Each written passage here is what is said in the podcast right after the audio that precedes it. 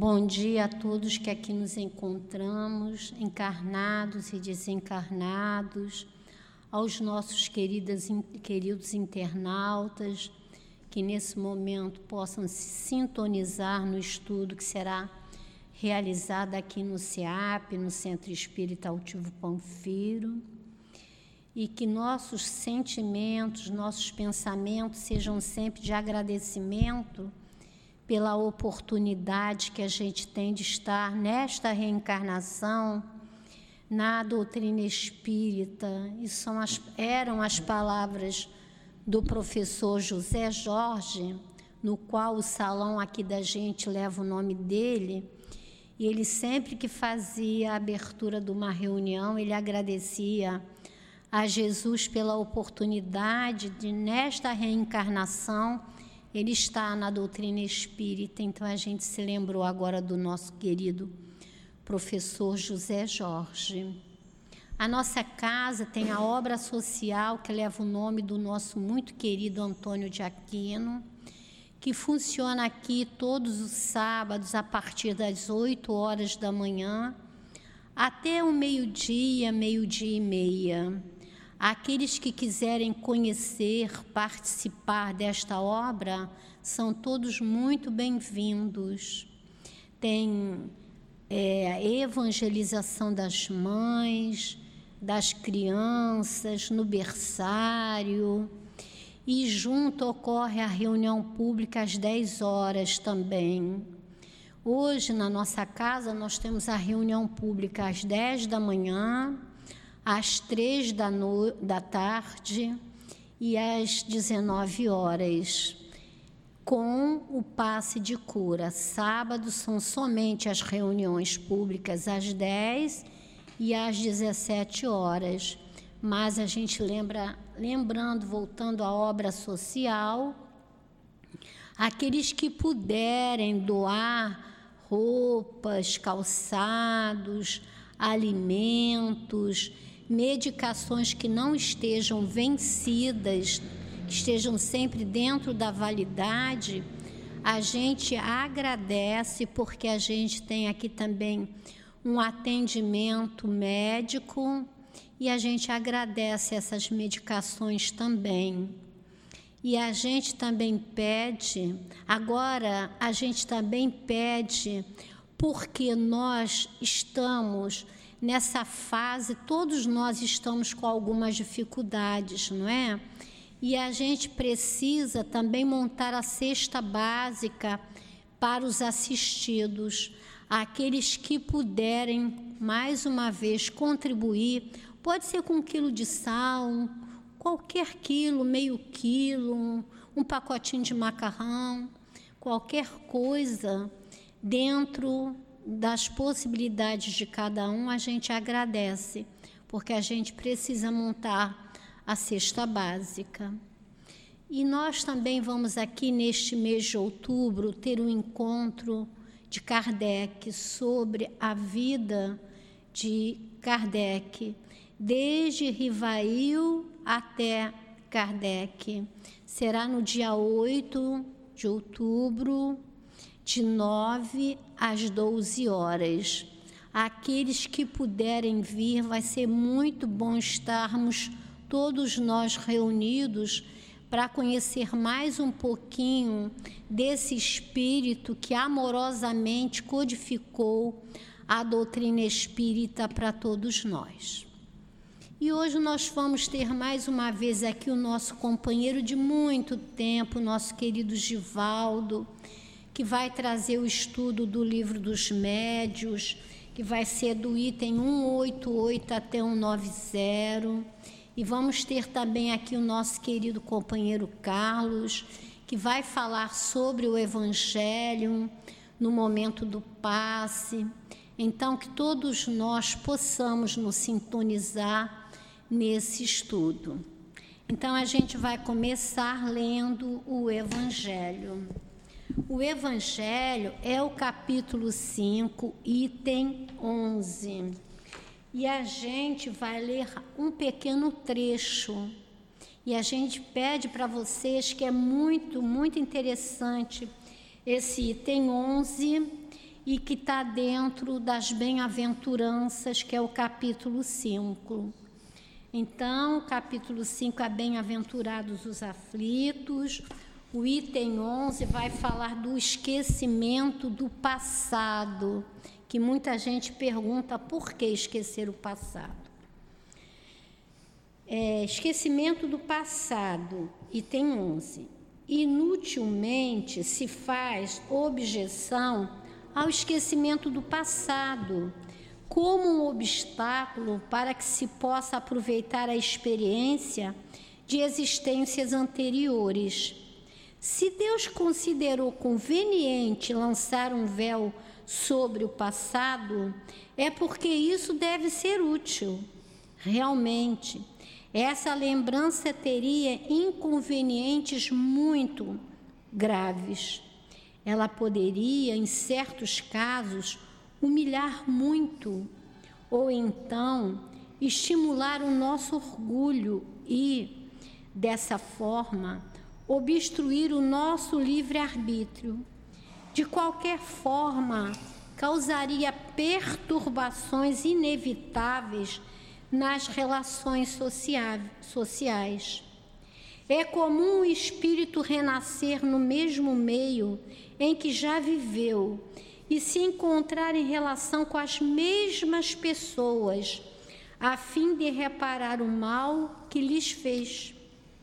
Se reconhecesse nessas pessoas aquelas a quem havia odiado, talvez seu ódio reaparecesse e, de qualquer forma, ficaria humilhado diante das pessoas que tivesse ofendido. Então agora a gente vai parar aqui e vamos fazer a nossa prece, vamos nos ligar aos, ao nosso Mestre Jesus e pedir a Ele, como mestre, como médico, como pastor de nossas vidas, que possa nesse momento ajudar a todos nós que aqui nos encontramos ou em suas residências, pedindo a Ele, querido Jesus, mais uma vez recorremos ao teu coração amoroso e generoso para te pedir, Mestre, que ampares a todos nós, que fortaleças a nossa caminhada como espírito imortal, que fortaleça toda a direção material e espiritual da nossa casa para que possamos, Senhor, juntos caminhar com eles. Solicitamos também pelas nações, que os dirigentes das nações possam encontrar a tua luz e o teu amor. E em teu nome, em nome de todos os trabalhadores da nossa casa, mas acima de tudo, em nome de Deus, que é o Pai de todos nós, é a ele que solicitamos a permissão para dar início à reunião pública da manhã de hoje. Graças a Deus.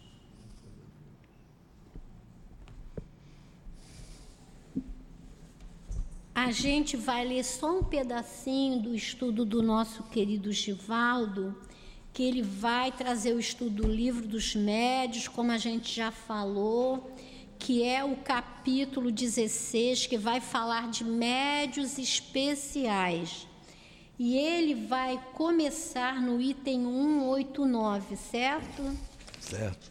E ele vai dizer assim para nós: variedades especiais para os efeitos físicos. Nesse item, ele vai falar sobre os vários médios dentro do livro dos médios. E a gente vai ler aqui no final. Certamente pode-se dela fazer uma especialidade desses médios especiais, mas este fenômeno se deve muito mais às condições ambientais do que à natureza dos, do médio ou dos espíritos. Devo acrescentar que alguns escapam dessa influência do meio e que a maioria dos médios noturnos poderia chegar pelo exercício a atuar tão bem na claridade quanto na obscuridade. Então a gente vai passar o estudo para o nosso querido Givaldo, que o nosso querido altivo é, possa inspirá-lo.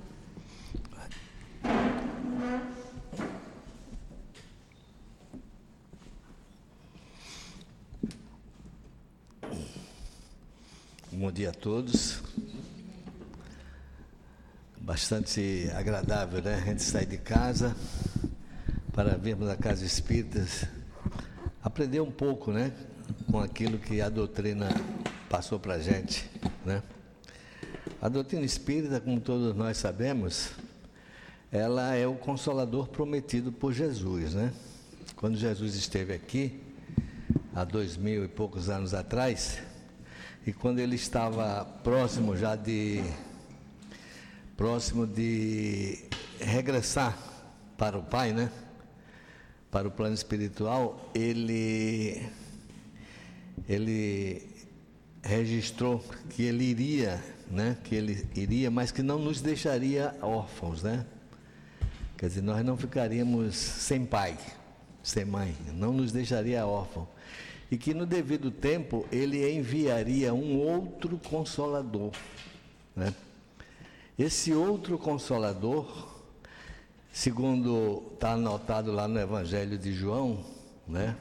Esse outro consolador seria o Espírito de verdade que viria, né? Que viria para falar daquilo que Jesus não teve oportunidade de falar lá atrás, porque as pessoas ainda estavam num, num estado assim de ignorância muito grande e teriam dificuldades, né? Dificuldade de compreensão. Então esse Espírito de verdade viria mais tarde, esse mais tarde aí demorou bastante, né? Mas demorou bastante para o nosso tempo. Para o tempo de Deus não é muito tempo, né? Um estalar de dedos. Então esse Espírito de verdade veio e falou de, daquilo que Jesus não falou, né? Esse Consolador prometido. Isso está anotado, né? No Evangelho de João, Evangelho chamado Evangelho de São João, capítulo 14. Vocês podem ir lá consultar, que é justamente o evangelista João que registra, que registra esta vinda do Espírito de verdade para esclarecer todas as coisas para a gente e explicar aquilo que Jesus não pôde naquela época explicar. O que é que esse Espírito de verdade não pôde explicar lá atrás, né? Porque as pessoas não tinham condição de compreensão. Um desses assuntos a nossa irmã leu no Evangelho segundo o Espiritismo, quando ela se referiu ao capítulo 5, Bem-aventurados os aflitos. A palavra bem-aventurados significa felizes, né? Felizes. Então, que seriam felizes os aflitos? Quer dizer que, para eu ser feliz, eu preciso viver na aflição, né? Estranho isso, né?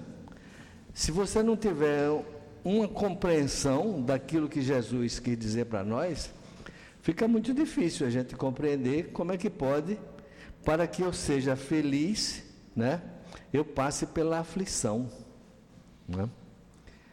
Mas com os ensinamentos da doutrina espírita, nós hoje em dia temos a compreensão de que nós somos espíritos imortais, tá? que nós já tivemos muitas vidas, teremos muitas outras vidas ainda pela frente, além dessa que a gente está. E que essas aflições que nós vivenciamos nessa vida são consequência de nossos erros no passado. Muitos de nós cometemos muitos erros no passado. E cometemos atualmente porque nós somos muito imperfeitos ainda. Ainda estamos aí nessa, nessa luta, no, no sentido de nos melhorarmos um pouquinho, né? De sairmos de casa na quarta-feira de manhã para vir à casa espírita. Isso tentando dar uma melhoradazinha, né? A gente já não procura fazer o mal a ninguém, a gente já procura ajudar aqueles que estão necessitados de alguma forma, como ela mesmo pediu, colaboração para cestas básicas. Então, a gente está nesse processo de melhoria. Né? Então, esse bem-aventurados os aflitos é porque, à medida que nós formos vencendo essas nossas aflições, né? essas nossas dificuldades que todos nós temos, nós vamos naturalmente nos ressarcindo perante as leis de Deus, né?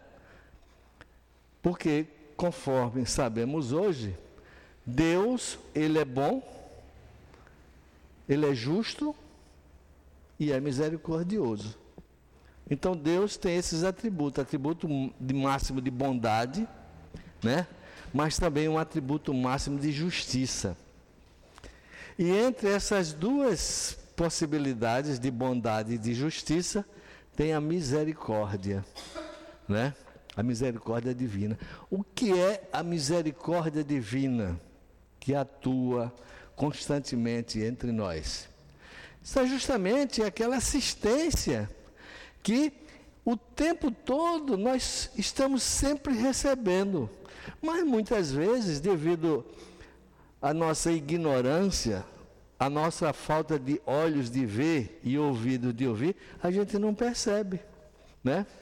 A gente só percebe se uma coisa é boa ou ruim, né? Não naquele momento, mas tendo em vista as consequências que aquela coisa, aquele fato, vai me trazer no futuro. Então, alguma coisa que eu imagino que seja bom hoje, e isso me vai me fazer muito feliz hoje. Daqui a cinco anos, será que eu vou pensar assim? Né? Então, o problema está mais nas consequências do que no fato em si, segundo nos dizem os Espíritos. Então, o apóstolo Paulo, né, ele falou que em tudo dai graças a Deus. Ele não disse em quase tudo, ele disse em tudo. Então, mesmo naquelas situações que acontecem conosco hoje, né? E que a nossa a nossa compreensão entende que aquilo é algo desagradável, aquilo não foi bom, a nossa falta de fé é que faz com que a gente pense assim. Mas segundo Paulo, ele disse: "Em tudo dai graças a Deus". Porque nós estamos sob a assistência divina o tempo todo, gente. É o tempo todo. Né?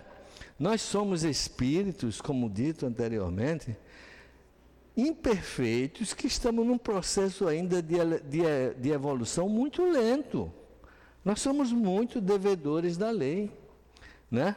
E temos aí esses amigos espirituais, próximo de nós, que estão nos ajudando o tempo todo. A assistência, a providência divina não nos falta em momento algum. A gente precisa ter essa concepção muito sedimentada no nosso íntimo, né? E os espíritos, que são nossos amigos, né? Nossos anjos, vamos dizer assim, numa linguagem mais voltada para, para o catolicismo, né? Esses anjos são justamente esses protetores que vêm nos ajudar em todos os momentos. Né? Mas que nós precisamos manter uma sintonia vibratória com esses espíritos. O que é manter uma sintonia vibratória com esses espíritos? É nos mantermos com nossos pensamentos, com os nossos sentimentos, em ligação direta com Ele, em ligação direta com as coisas boas, né? as coisas dignas, as coisas que Jesus recomenda. Jesus não recomendou que o amor né, cobre a multidão de pecados? Jesus recomendou isso. Então, se nós, através da nossa prática do amor, nos mantivermos em sintonia vibratória com esses bons espíritos, naturalmente eles serão atraídos para nós. Isso é válido também quando nossas vibrações são negativas, quando nossos procederes não são adequados com a lei divina, que tipo de espírito nós vamos atrair? Espíritos trevosos, voltados para o mal, porque nós somos aqueles que atraem, né? Porque todos nós, segundo o, o mestre Allan Kardec, todos nós, todos, somos médiums. Todos nós somos médios. Aí alguém pode perguntar assim, mas Givaldo, o que é ser médium? Né? O que é ser médium? A palavra médium já indica uma intermediação. Você está no meio, você está fazendo uma ligação com dois polos. Então, como todos nós somos médios, né? E o estudo de hoje versa justamente sobre a mediunidade, nós precisamos saber que a, mediuni a mediunidade, ele é um dos pilares, se não o principal pilar da doutrina espírita, porque é através da mediunidade que se explicam todos os fenômenos espíritas. Né? Todos os fenômenos espíritas ocorrem devido à mediunidade. E existe por causa disso médios e médiums. Tem médio para todo gosto. É algo ilimitado. Muitas vezes as pessoas pensam, ah, mas eu gostaria tanto de ser médio, né? Ser o intermediário dos espíritos, né? Ser como assim, um Chico Xavier, um, um, um seu altivo, um Divaldo. Gente, será que vocês estariam dispostos? Gente, são, eu me refiro às pessoas que dizem isso, né? que gostaria de ser mais. Será que vocês estariam dispostos a se submeter ao sacrifício que um médium desse se submete? Será? Eu acho que não, né? A gente às vezes admira quando a gente vai assistir uma peça de balé, né? Lá no teatro municipal ou em outro lugar, né? Aí vê aquelas meninas dançando aquele balé, aquela coisa linda a gente, poxa, que beleza, né? A gente pensa, mas para conseguir, gente, chegar ao nível daquele, vocês não imaginam o sacrifício que aquelas pessoas passam de estudos diários, a maior parte do dia, né? Às vezes ficaram assim na ponta do pé. Para chegar àquele nível, elas sangram os pés. Então, para você chegar a um nível de excelência qualquer, seja em qualquer situação, é necessário que se faça muitos sacrifícios. Muitos sacrifícios. Né? Então, com relação à mediunidade, não é diferente. Para você chegar a um alto nível de mediunidade, né? ou seja, você ter a capacidade né, de atrair para próximo de vocês espíritos elevados, você terá que passar por uma provação muito grande, para que sua sintonia vibratória, né, é como um rádio. Você antigamente tinha rádio, né?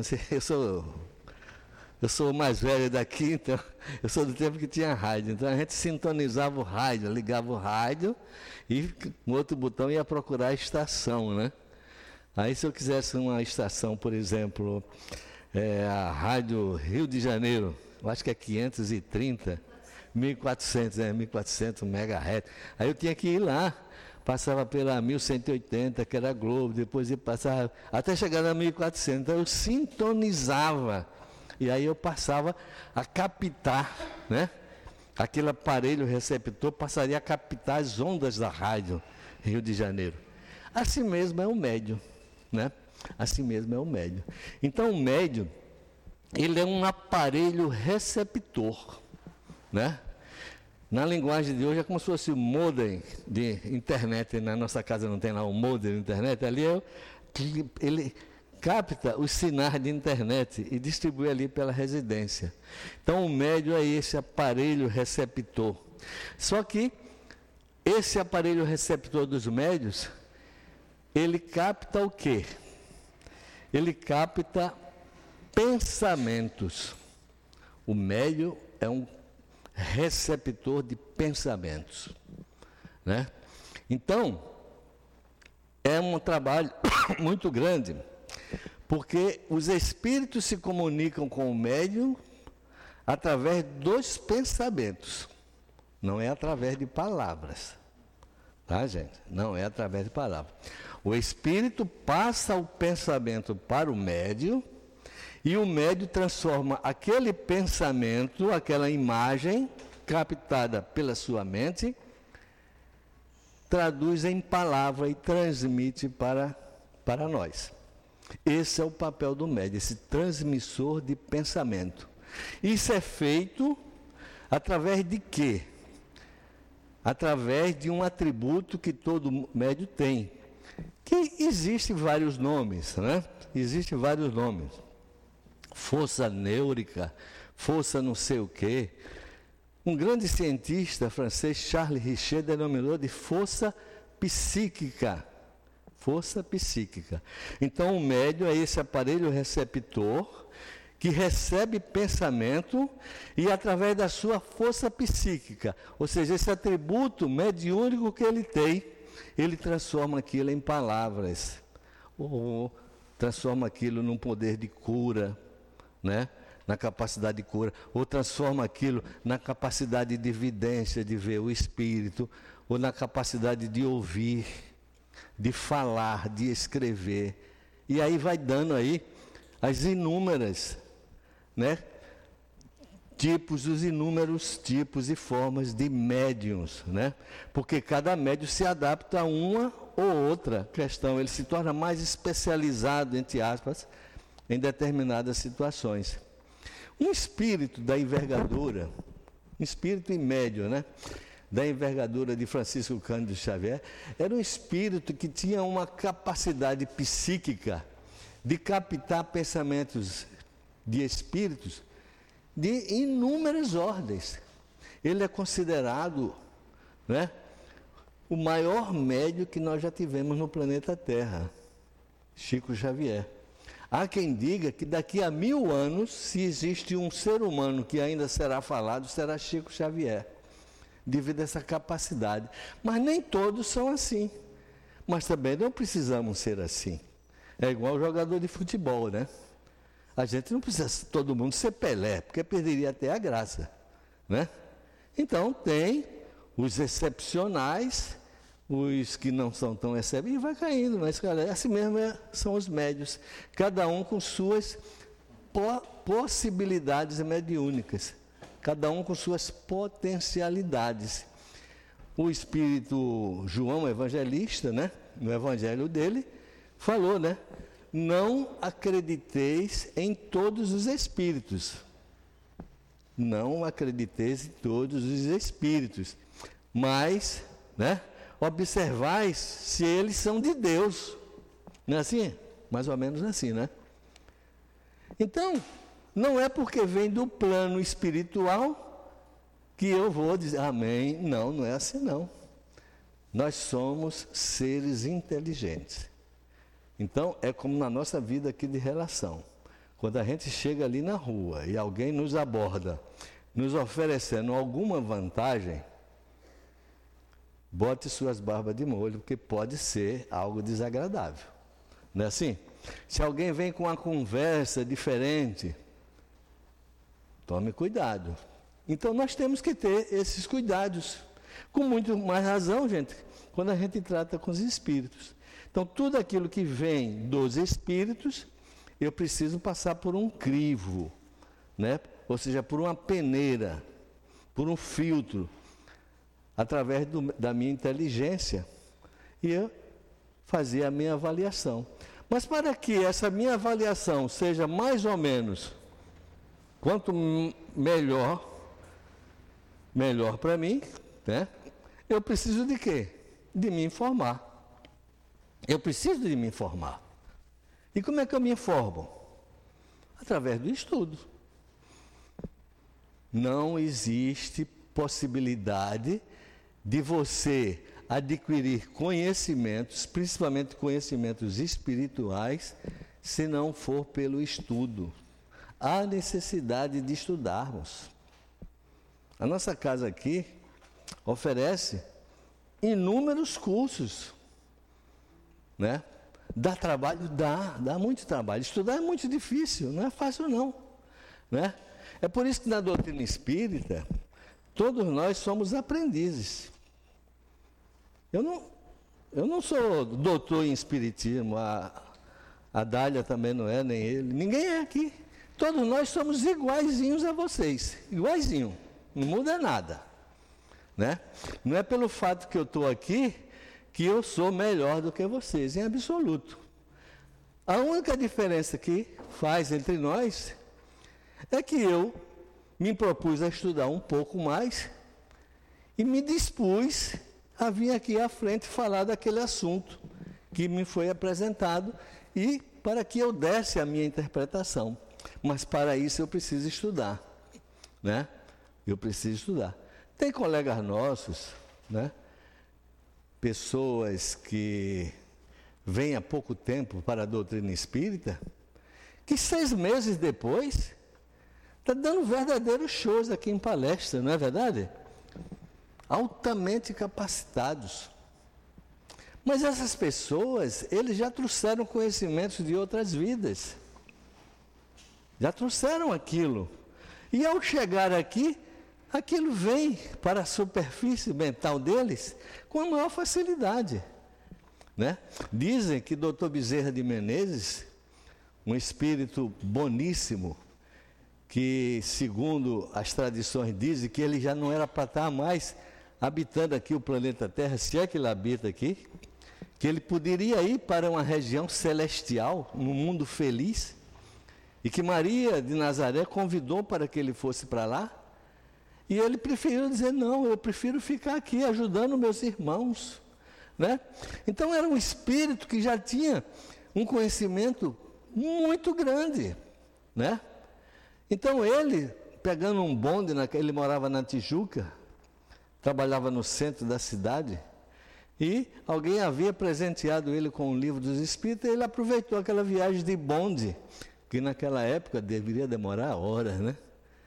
Imagina lá no final do século XIX, início do século XX. Ele começou a ler o livro dos Espíritos, e aquilo foi tudo muito claro para ele, né? Aquilo foi muito claro para ele. Por quê? Porque aqueles conhecimentos ele já tinha. Né? Aqueles conhecimentos ele já tinha. Então, todo médio, meus irmãos, todos os médios, eles necessitam né, que mantenha a sua vigilância constante sobre os próprios pensamentos, para que a gente selecione, escute aquilo que é bom ou que não é bom. Entendeu? É muito mas para isso você precisa estar atento, para isso você precisa conhecer a doutrina, né? estudar a doutrina, participar dos cursos, das atividades. Né? E ele, como, a, a, a, como esse aparelho receptor, todo médio, ele sofre injunções que vêm de fora. São verdadeiros ataques das trevas que vêm atacar que ele é uma antena psíquica, ele atrai, né? E aí os ataques são grandes. Ele precisa estar muito, muito atento para não ser vítima disso. Quantos bons médios que a gente tem visto aí, que realizam trabalhos de cura, fazem filas na porta, né? Ali na, na Penha, há uns anos atrás, tinha o Cortume Carioca, que depois que acabou o costume carioca, né? Ficou um, um, espírito que recebia, se não me engano, um espírito alemão chamado Dr. Fritz, né? E filas e mais filas ali, que iam para ali para serem curados. E muitas daquelas pessoas foram atendidas e curadas. Outras não. Outras não. Né? Esse médio, que eu esqueci o nome dele, que recebia o doutor e realizava tantas curas, Num determinado momento, ele de alguma forma começou a receber injunções. E aí começou a misturar as coisas, né? Aí começou inicialmente a cobrar alguma coisa, entendeu? Uma taxa daqui, uma taxa dali. E daqui a pouco ele estava totalmente envolvido, né? Por quê? Porque o, o, o médium, ele recebe essas injunções externas. A gente tem que ter muito cuidado com isso. Muito cuidado. Eu sempre me lembro de Chico Xavier. Eu estive lá, né? Eu estive lá, no final da vida dele eu estive lá. Chegamos lá por volta de 8 horas da manhã, 8 horas da noite, melhor dizendo, e quando eu cheguei em frente a Chico, era mais ou menos duas horas da madrugada, na fila, né? Peguei na mão dele, né? não, não, não soube nem dizer nada, não disse nada. Só peguei na mão dele assim. Mas por que, que eu estou querendo dizer isso? Porque ao receber essas pessoas, muitas pessoas levavam presentes para ele. E pessoas que foram beneficiadas por ele, que foram curadas, outras que receberam notícias do plano espiritual, né? E eram gratas a ele, pessoas que tinham dinheiro. Numa certa feita, um, um homem muito rico de São Paulo presenteou Chico com um relógio de ouro. Um relógio de ouro. Aí quando, Chico, eu trouxe aqui para você esse relógio de ouro. Esse relógio. Né? Aí Chico olhou. Muito obrigado, meu irmão, muito obrigado. Aí botou o relógio ali. Né? Botou o relógio ali. A pessoa se despediu e foi embora. A, a fila continuou. Até um certo ponto chegou uma pessoa muito pobre. Chico, eu estou necessitando, minha casinha está caindo, estou desempregado, minha família assim, assim, assim. Me ajude, Chico. Ele pegou o relógio, é meu irmão, esse relógio vale muito dinheiro. Procure um, uma relojaria séria e venda esse relógio e com o dinheiro você faz isso. Está entendendo? Esse é o tipo de cuidado que a gente deve ter. Muito cuidado. Entendeu? Então, há que se manter essa, essa, esse cuidado dessas injunções externas. E também tem as nossas próprias injunções pessoais. Porque todos nós somos espíritos imperfeitos. Todos nós somos humanos. E como humanos, nós estamos sujeitos a falhas, né? Aqui e ali, a gente pode cometer um deslize maior ou menor. Qualquer um de nós está sujeito a isso. Todos nós. Se vocês um dia, né, participarem de um grupo de visita à, à penitenciária, né, existe trabalho espírita, para todos os gostos. Aqui a gente não fica desempregado, tá, gente? Aqui a gente não fica desempregado. Então, existe um grupo de trabalho de um amigo chamado Mário, Mário Marinho e a esposa dele, Isis, que eles fazem uma, um trabalho junto aos detentos, né, nas penitenciárias. Olha que trabalho, já pensou? Né? E ele me falou o seguinte, na, nas visitas que se faz, tem muito grupo evangélico também que vai lá, grupos católicos. As, as, as religiões fazem um trabalho muito bonito junto às penitenciárias, aos detentos. E a doutrina espírita também. Então, diz que quando conversa com um detento daquele, né, vai conversando com um detento daquele, ele diz assim: Pois é, estou aqui Fui condenado a 25 anos de prisão, minha família está né, numa situação dificílima, essa coisa toda, aqueles problemas naturais, né? Ele começa a relatar. Porque eu cometi uma besteira de fazer uma atitude assim que nunca me passou pela cabeça fazer aquilo. Você vê, não são essas injunções que nós mesmos cometemos devido às nossas imperfeições? O médio é a mesma coisa. Ele está sujeito às suas próprias imperfeições. Então, daí a necessidade né, de se cuidar muito disso aí, né? De nossas possibilidades mediúnicas. Mas uma vez a gente estudando e tendo, né, esses atributos em nós, cabe que a gente bote aquilo em ação em benefício do outro. Porque a lei é de amor, né? Se nós encarnamos no planeta Terra e trazemos conosco uma potencialidade mediúnica que me permite usar aquela potencialidade mediúnica na cura de uma pessoa, por que não fazer isso? Por que não fazer isso? Né? Se fizermos, naturalmente, seremos os maiores beneficiados. Porque aquilo não nos foi dado à toa. Deus, quando encarnamos, já viemos com esses atributos. Se nós não disponibilizarmos para o outro, nós não estamos fazendo aquilo que Jesus recomendou que amar a Deus acima de todas as coisas e amar ao próximo como a nós mesmos. Aí você pode pensar assim, ah, mas você ficar ali toda quarta-feira, eu tenho que ir lá fazer na reunião lá no centro, trabalhar na cura, na sexta-feira participar da desobsessão, no sábado fazer estudo. E minha vida?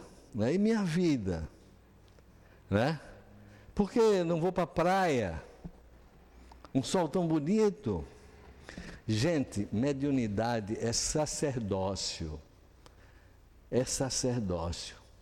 Se vocês, ou qualquer um de nós, né, tivermos esses atributos mediúnicos e não disponibilizarmos em benefício do próximo, tendo em vista o nosso egoísmo de ficarmos presos a nós mesmos, as consequências disso serão gravíssimas. As consequências disso serão gravíssimas. Muitas vezes poderemos ser vítima de injunções espirituais que fazem com que nós cometamos delitos gravíssimos, né? Outras vezes aquilo pode ser traduzido em forma de doenças graves e assim por diante, né? Então não é melhor a gente fazer o bem? né? Não é melhor fazer o bem? Nós estamos vivenciando o, o mês de setembro. O mês de setembro é chamado do setembro amarelo, né? Você sabe por que o mês de setembro é considerado o setembro amarelo? Porque ele é todo dedicado às vítimas do suicídio. Né? Vítima do suicídio. Não existe delito mais grave perante a lei de Deus do que cometer o suicídio. Né? Se Deus nos dá a vida, só Ele terá o direito de nos tirar a vida. Simples assim. Por que, é que eu estou falando isso para você? Não estava nem previsto. Mas a espiritualidade aqui tocou na minha mente para falar isso. Porque hoje mesmo, na ponte Rio-Niterói, uma pessoa vindo de carro, num determinado ponto da ponte, parou o carro, saltou, deixou o carro ali e pulou. Hoje. Isso vai dar na televisão? Não, não vai dar. Tá? Sabe quantas pessoas se suicidam na ponte por mês? Cerca de 28 pessoas mensais. Então, são essas coisas que a gente fala que fazem que essas injunções exteriores venham e de repente você vivenciando uma dificuldade, a pessoa não veja outra solução senão cometer esse ato de consequências gravíssimas. Consequências gravíssimas. O suicídio é a, o pior pecado, vamos dizer assim, que se faz contra as leis de Deus. Né? A literatura espírita é riquíssima para tratar desse assunto. Né? Inclusive aqui, o, o, o Newton, ele faz, ele participa, e até vocês são convidados, quem quiser, um grupo de estudos sobre o livro Memórias de um Suicídio, de Dona Ivone do Amaral Pereira, uma das maiores médiums que nós já tivemos aqui no Brasil e que está do mundo, que era suicida, era uma ex-suicida em várias encarnações. E ela escreve esse livro, né? e tem outros livros dela. Então vocês vejam como essas questões das injunções exteriores pode nos levar a caminhos tenebrosos desse.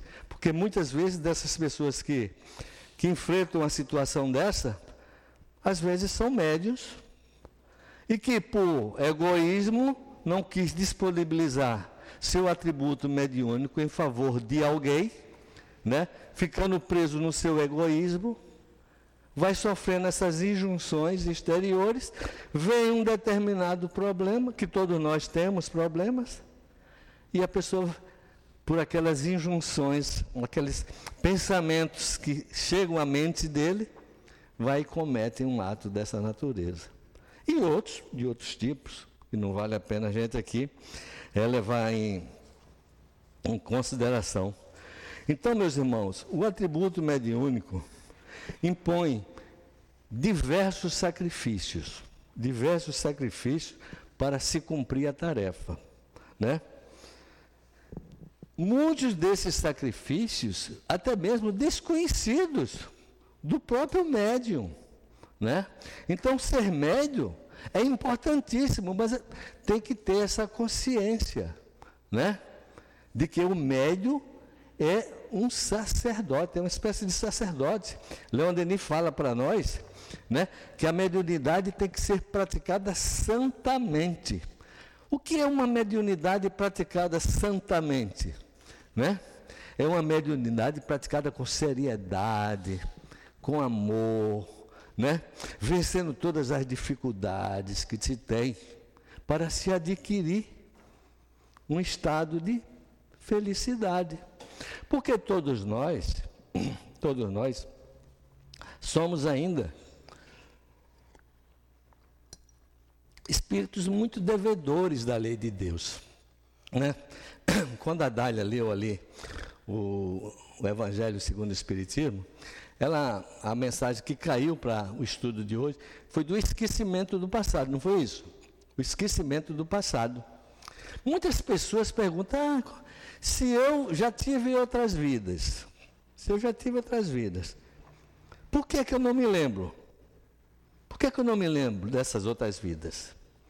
Né? Porque a misericórdia divina fez com que o nosso corpo físico ele fosse uma espécie assim de, de manto escuro para apagar da nossa mente aquilo das nossas vidas. Porque não sabemos o que fomos lá atrás. Às vezes você pode estar em sua casa com o seu marido, com sua esposa, com seu filho, sem saber que origem aquela, aquele esposo, aquela esposa, que relação ela teve comigo no passado. Já pensou se nós nos lembrássemos disso? Né? Porque muitas vezes, entre um marido, uma esposa, é um inimigo do passado, é alguém que lá atrás eu cometi um delito contra ele. E que, no planejamento espiritual, antes de encarnarmos, Aqueles dois seres submeteram a isso. Vocês vão encarnar numa situação de marido e mulher, justamente para aparar essas arestas. Né? E é uma situação difícil. Né? A literatura espírita mostra para nós como é difícil isso. Né? Como é difícil isso.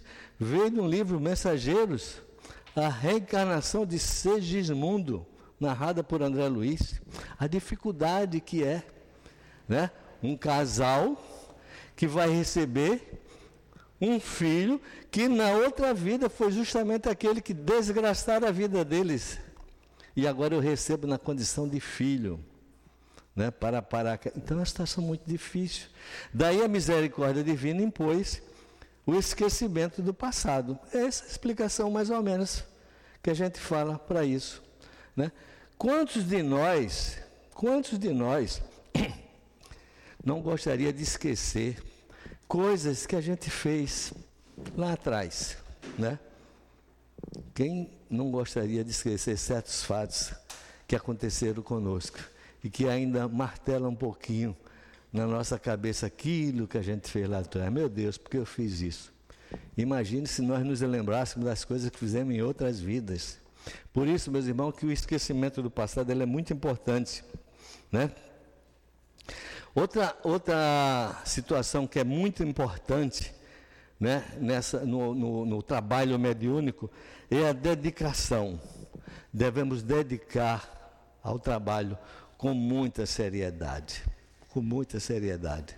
Mantermos assim uma higiene, não higiene corporal, também a higiene corporal, mas a higiene mental, a higiene espiritual, né? Para que o trabalho possa fluir com segurança, né? Praticando o amor, a paciência, a abnegação, o devotamento. Então vocês vejam que é um atributo muito difícil, né? É importante também que nós recebamos do núcleo espírita em que atuamos todo o amparo, entendeu? Porque se não recebermos esse amparo, o trabalho não vai fluir corretamente, né? Vai ter falhas. Por isso que os atributos mediúnicos eles são inúmeros, né? Eles são inúmeros. O estudo de hoje nos propôs aqui para analisarmos que não vai ter como nós analisarmos cada caso, porque são infinitos. Allan Kardec, ele era um pedagogo como pedagogo, ele criou um, um meio didático de apresentar o trabalho, né? De apresentar o trabalho dos espíritos para nós. E ele então dividiu aqui essas categorias de espíritos que podem ser médico, médiums.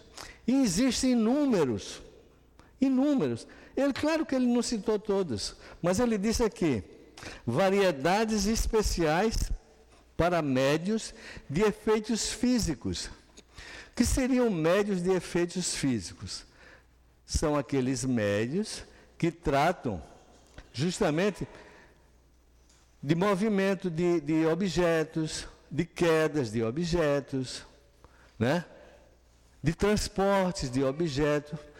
Muitas vezes aquilo é objeto assim de admiração. Você vai num lugar, ah, eu vou num lugar lá e a dona fulana materializou uma rosa e me deu, né?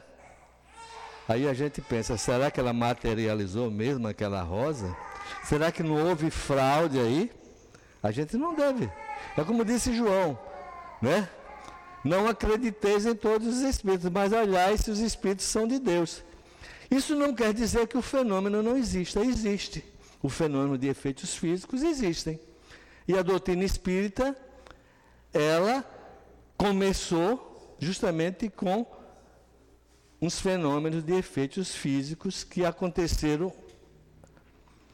lá no condado de Rochester, nos Estados Unidos, em Hydesville, onde umas meninas morando numa casa, à noite começaram a observar barulhos, quedas de objetos, né? E aquelas meninas eram, como toda criança, né, jovenzinha, ela, em vez de ficarem com medo e sair correndo, como normalmente a gente faz, né? Diante dessas coisas, ela resolveu arguir. Quem é você? Né? E aí começou um diálogo. E aí começou, nasceu a doutrina espírita a partir daí. Né? Tem um livro chamado A História do Espiritismo, de Sir Arthur Conan Doyle, é dessa grossura assim, que trata justamente desses assuntos. Né? Então vocês vejam, os efeitos físicos são muito comuns. Ele diz aqui para nós. Né? Existem tipológicos, que é batidas, motores, que é movimento, médios de translações e suspensões, que é elevação de cadeira e tal, médios de efeitos musicais, médios de transportes, de aparições, tem uma infinidade de tipos de médios de efeitos físicos, né? Só que tem um detalhe, isso que nos chama tanta atenção e que a gente acha aquilo maravilhoso, segundo os espíritos dizem, esses efeitos físicos são provocados por espíritos inferiores. São espíritos ainda muito terra-terra, né? Que ainda utiliza seus fluidos para estas coisas. Isso pode acontecer com qualquer um de nós. Só que, sendo você portador de uma quantidade fluídica de tal maneira, por que utilizar essa, esse fluido para movimentação de objetos, para batidas, para quedas? Não utilizar esse fluido na cura. Aí é quando o médium, se utilizando daquela potencialidade mediúnica, daquela sua força psíquica, é utilizado então para curar pessoas. E aí, aquele médio de efeito físico é direcionado para a cura, já dando uma qualidade muito boa, né? Aquele seu atributo. Eu poderia falar com vocês, mas o meu tempo já está curto, né? Sobre o livro No Invisível, que eu recomendo para vocês, esse livro aqui, No Invisível, né? que é um livro que Leon Denis escreveu no ano de 1905. Ele, a primeira edição saiu em 1905, a segunda em 1911. É um livro fantástico, que ele trata justamente de mediunidade. Né? E aqui vai falar dos grandes cientistas né, do passado que se debruçaram sobre o tema e fizeram pesquisas sérias para a comprovação dos fenômenos espíritas fenômeno mediúnico de todas as naturezas. Né? Depois ele vem falando aqui dos médios pneumatógrafos, né? Pneuma, que significa ar, né? Tógrafos, escrita, escrita através do ar. Psicografia, que é muito comum se falar hoje em dia, né? Médios curadores, os que têm o poder de curar ou de aliviar os males pela imposição das mãos e pela prece. Muitos de nós têm essa capacidade, mas é necessário que a gente tenha o sentimento e a vontade de, ao colocar a mão em direção daquela pessoa e entrar em prece sintonizando alto, aqueles meus fluidos, pela minha vontade, possa justamente interferir e realizar curas. Muitas pessoas são curadas assim. Acredito que hoje, até aqui, mesmo aqui no salão, alguém tenha sido curado. Né? Agora, acontece também o seguinte: existe muitas pessoas que chegam assim e dizem assim, digam com altivo, falam para o seu altivo, a gente sempre se refere ao altivo, que é a nossa referência. Altivo, por que é que fulana se curou e o outro ali não se curou, se os problemas deles eram iguais? Vamos dizer assim, né? Ele dizia: Ah, meu filho, os problemas são iguais, mas os merecimentos são diferentes. Fazer o quê?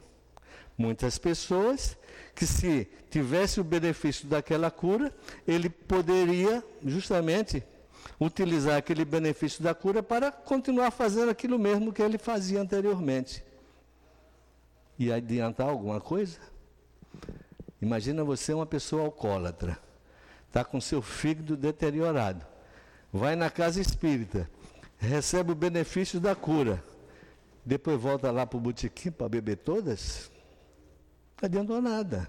Então, muitas vezes a cura está em não se curar, para que ele doente continue ali recebendo passe e paulatinamente ele vai modificando seus pensamentos, suas ações, seus sentimentos. Né? Poderíamos falar mais um pouco aqui. Médios audientes, aqueles que ouvem, médios falantes, aqueles que falam, médios videntes que veem, médios inspirados. Esses médios inspirados acontecem muito, né? Esses artistas que a gente vê por aí, né? Eles são médios inspirados, às vezes estão. Uma vez eu vi um, uma conversa de Chico Buarque, dizendo que ele estava no restaurante com a esposa dele, jantando. De repente veio um, um pensamento assim. Ele pegou ali um guardanapo, um, uma caneta, pedindo emprestado do garçom, para completar a música em casa, né? Aquela música tocando em frente, são médios inspirados. Então a mediunidade tem isso, esse, esse intercâmbio que a gente mantém com a espiritualidade, né? E que precisamos justamente para que esse intercâmbio seja o melhor possível, nós mantermos vigilâncias sobre cada um de nós mesmos. Que Jesus nos abençoe. Peço perdão porque passei dois minutos. Muito obrigado a todos pela atenção. Agradecemos ao nosso querido Givaldo, ele não passou nada, tá ótimo, né? Agradecemos o estudo que ele nos ofertou e agora todos nós vamos passar para o segundo momento da reunião pública, que é o momento do passe. E vamos solicitando aos médios que se posicionem para este momento. E aqueles nossos companheiros que se encontram em suas residências, da mesma maneira, podem se ligar à nossa casa, aos bondosos espíritos que também nesse momento do passe irão recebê-lo de acordo com a necessidade de cada um deles. Que todos nós possamos sentir essa vibração dos bons espíritos a nos ajudarem, a nos fortalecerem. Querido Jesus, chegou o momento do passe, que nós possamos estar sintonizados com cada espírito trabalhador da nossa casa.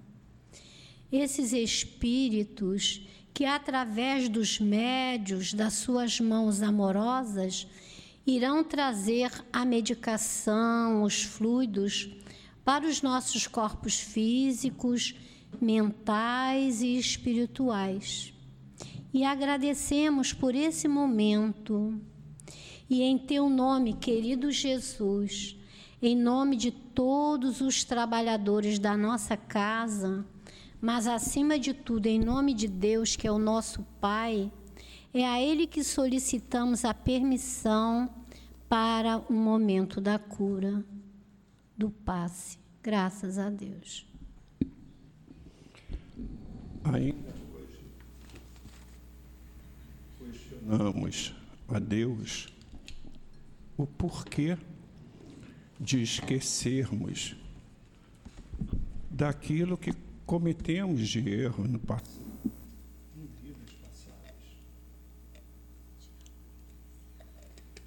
Pior ainda a nós que já temos um pouco da compreensão dos ensinamentos de Jesus, que somos espíritas, questionarmos a Deus. Deus, soberanamente bom e justo, Ele perfeito como é, não tira da gente essas lembranças porquanto estivermos no mundo espiritual. Mas ele tira do momento em que nós encarnamos. E por que tira? Porque nós precisamos passar pelas nossas provas e expiações. Nós precisamos reparar os nossos erros através do nosso livre-arbítrio. Porque quando estamos no mundo espiritual, nós pedimos para reencarnarmos. Porque lá nós estamos lembrando das coisas erradas que aqui cometemos. E quando nos é dado o direito da reencarnação, nos é tirado também a lembrança. Como disse o nosso querido palestrante, Imaginemos que hoje nós lembrássemos que aquele que está à nossa frente foi o nosso algoz no passado. Ele citou, inclusive, uma passagem sobre Sigismundo, de um casal em que o filho nasceu quando na vida incorpórea ele havia sido sacrificado. Então, precisamos, nesta vida, repararmos nossos erros sem que tenhamos lembrado do, de vidas passadas. Que Jesus nos abençoe. Vamos agora ouvir a mensagem do plano espiritual para todos nós.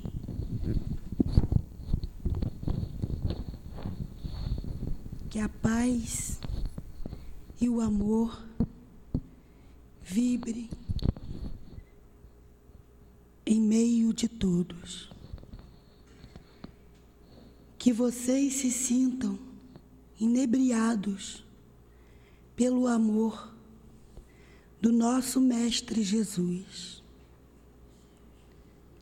para que possam caminhar desenvolvendo o bem, já que todos devem caminhar em um só sentido, com um só objetivo. Terão progressos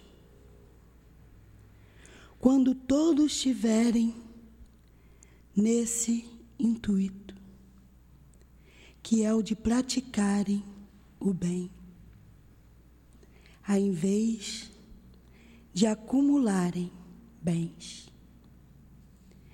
Que primeiro aprendam a trabalhar para o Cristo.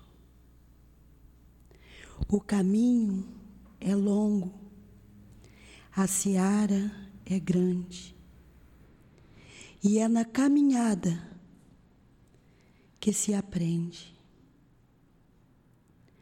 Todos são convidados a caminhar mas são poucos os, de, os decididos por amor. Muitos são levados ao topo do orgulho, da vaidade, por se acharem. A vaidade o atrapalha tanto que a deixaram de pensar no mal que fazem aos seus próprios corpos. Oh, quantos que aqui chegam sofrendo dores excruciantes por elevarem suas vaidades, destruíram seus perispíritos. E com isso, leva meses, anos, para começarem a se verem como espírito que foram. Ah, quanta maldade ainda no mundo, em meio à terra. Os homens que se dizem sábios, junto à ciência, cria, e os hipócritas se matam, porque sabes muito, mas infelizmente ainda não sabe que o que Deus criou não se deve mudar. Falo da vaidade, que forma um conjunto entre outros males que os homens buscam e com isso caem no abismo. E poucos conseguem se erguer. Poucos se levantam e continuam. Que vocês analisem bem essas pequenas frases e peçam perdão. Quando pensarem em derrubar o irmão que caminha ao lado de mãos dadas, sejam caridosos uns com os outros. Caridade não está no falar por falar está no agir, está no amor em ação. Caridade está no sorriso bem compreendido, nas tolerâncias, nas palavras acolhedoras, na gentileza para com desconhecidos no amparo aos pequeninos, ao socorro um moribundo, tendo cuidado para com quem falar. No acatamento das confidências de um irmão, no silêncio antes os conselhos agressivos desse ou daquele que um dia foi adversário e no respeitar os hábitos e as cicatrizes do irmão, palavras de um de nossos irmãos. Somos direcionados as casas cristãs, no intuito de direcionar os trabalhadores nas tarefas a qual são designados. Nós o auxiliamos a quem está com os ouvidos atentos, cada um tem suas tarefas. E ficamos muito tristes quando, ao lado de um irmão, vemos que ele não está satisfeito com as suas tarefas e que se dói por não estar no lugar do irmão nas tarefas que a qual ele foi direcionado. Ah, como choramos em ver coisas tal em meio a vocês. Parem, pensem, vê que seu irmão está onde ele deve estar que ele se comprometeu para estar aonde está. Pois bem, não sejam egoístas, trabalhem por amor e não por valor. Sejam homens de bens, um para com o outro. Não trabalhem não atrapalhem a caminhada do seu irmão. Ajude-os, já que não foram escolhidos.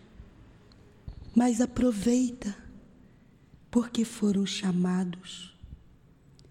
Trabalhar com amor é caridade.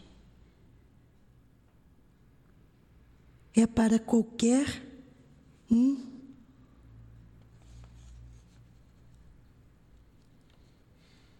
Não é para qualquer um entre mil. Um é direcionado, é capaz de ouvir e trabalhar seriamente para o Mestre Jesus, lutar pelos seus objetivos Um não desiste em meios um milhão e nós ajudamos por sua vontade, pela sua elevação moral e espiritual. Que todos os sigam, já que o Mestre Jesus está bem distante de certos pensamentos, de muitos. Nós não acolhemos a que fazemos,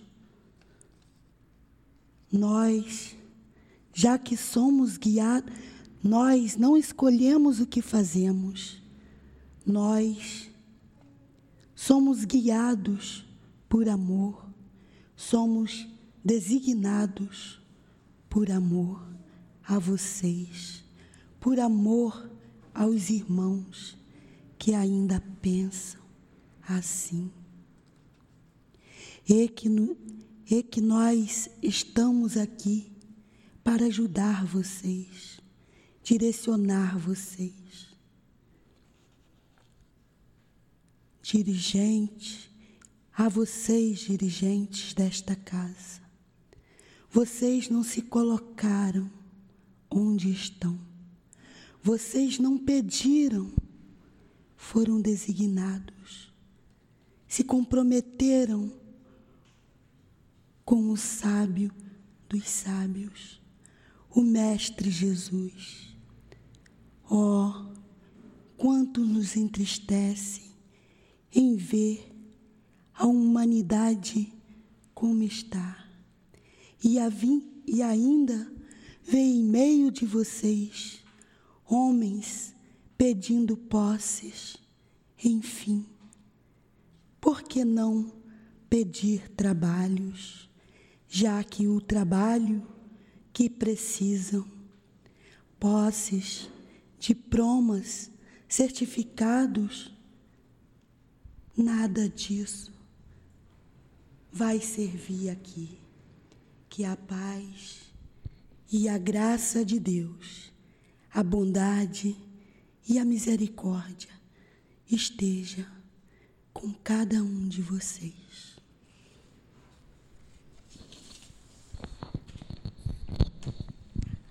embalados nesta mensagem dos nossos amigos espirituais, solicitamos, Senhor Jesus, pelo teu misericordioso amor para todos nós em humanidade. E agradecemos a oportunidade de aqui estarmos estudando os teus ensinamentos recebendo o passe necessário para recompor os nossos corpos físicos e os nossos corpos espirituais. Agradecer, agradecer e agradecer a esses amigos trabalhadores do nosso SEAP que com amor aqui vieram para nos ajudar. E em nome desses trabalhadores, em nome do teu amor, Jesus, em nome do nosso muito amado altivo, mas acima de tudo, em nome do amor divino, é a Ele que pedimos a permissão para encerrar a reunião pública da manhã de hoje. Graças a Deus.